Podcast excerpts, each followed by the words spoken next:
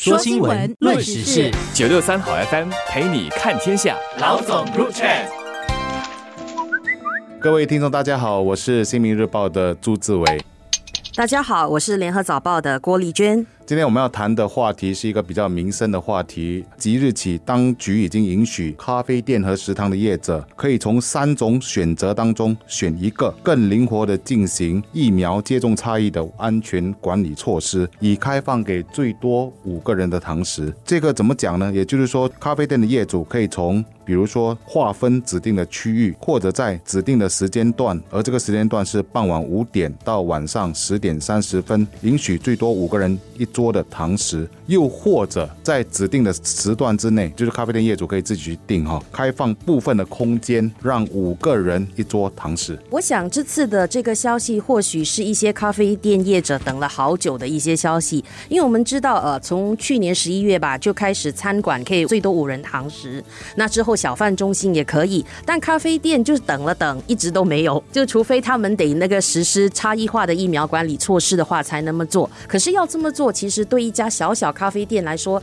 要特地雇一个人看守着围一些围栏，那天的生意可能可以多个一两成。对一些摊贩来说，跟咖啡店是不太划算的一件事。所以我看到这次政府的这个做法，允许局部咖啡店或者部分时间，我倒觉得是关键词在于是一个很灵活的处理方式。其实我倒觉得说，可能一些咖啡店的业者哦，是会采取比较观望的态度来看待这次的放宽。我过。去当政府规定说他们咖啡店必须要有做好的管理，也就是说你必须要把咖啡店给围起来，然后再请一个人检查顾客的那个接种情况。一些业者就告诉我说，那个动车就要花上几千元的费用哦。其实这样的一个费用，其实放在现在的这个放宽措施，其实还是一样的。你还是需要把一个范围给围起来，然后再请一个人适当的去检查顾客的那个接种状况。所以现在的问题是在于说，我们根据过去的就是十一月的时候，当开放这么做的时候，也其实只有一百六十二家的咖啡店业者这么做，而全新加坡其实整个咖啡店的那个规模有达到一千一百。加这么多哈，可是我觉得这次稍微的一点点放宽，一些咖啡店业者其实也跟我讲说，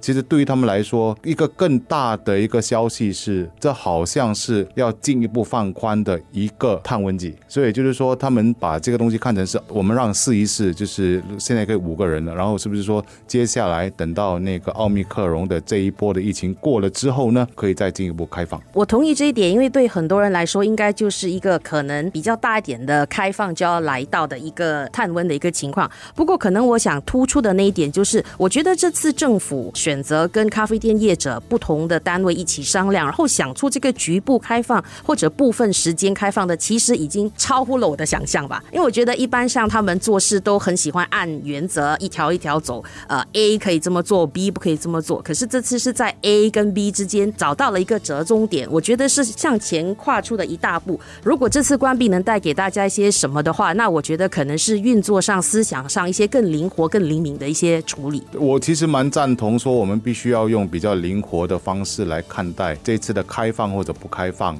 坦白说，咖啡店在这一波的疫情里面，其实它所受的那个影响是相当大的。他们咖啡店业者还流行了一句话，就是“二五八”，就是过去两个人、五个人、八个人，然后又回到五个人哦，所以。他们其实比较累的是，哎，一直在变。可是我觉得这个东西我们也要体谅当局，因为疫情它并不是说容易预测的，而且再加上变种毒株的这些清晰哈，所以我们都要跟着疫情高低来进行调整。而这一次来说，我觉得，因为我想很多咖啡店的经营者比较多来自于煮草摊的声音吧，因为坦白说，两个人是很难去吃煮草的。在这点上来说，我觉得最大的声音来自他们，希望说能够开放。那个五个人，所以我觉得这一次来说，我想更多是在于说，让这些本来生意就已经受损的很厉害的煮草摊，能够有一个生机。说新闻，论时事，九六三好 FM 陪你看天下。老总入场。所以就是如志伟说的，大家对于这个抗疫啊，这个过程已经过了两年多一点，已经感到很乏累了，很疲惫了。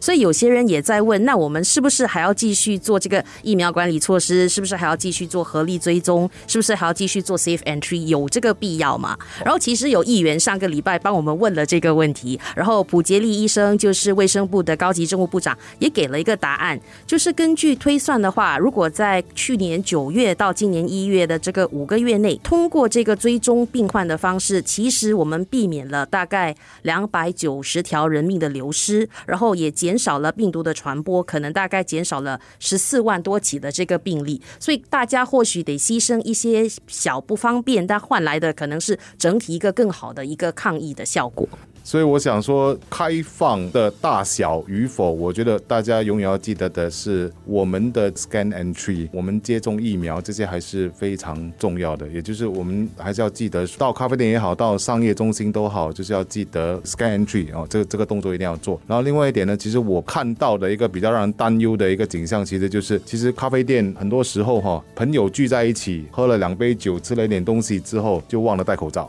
这点倒是要要很留意的，所以这边可能就要提醒大家，在吃完饭之后要记得把口罩给戴上。当这个咖啡店如果逐渐放宽的话，我们相信到咖啡店用餐的家庭啊人数等等都会比较多。大家都不喜欢戴口罩是可以理解的，不过可能千万要记得脱下口罩讲话的时候，就是那个病毒传播风险最高的时候了。所以这一方面，如果可以吃完东西、喝完饮料，乖乖的戴上口罩，那就是。最好的一个做法了。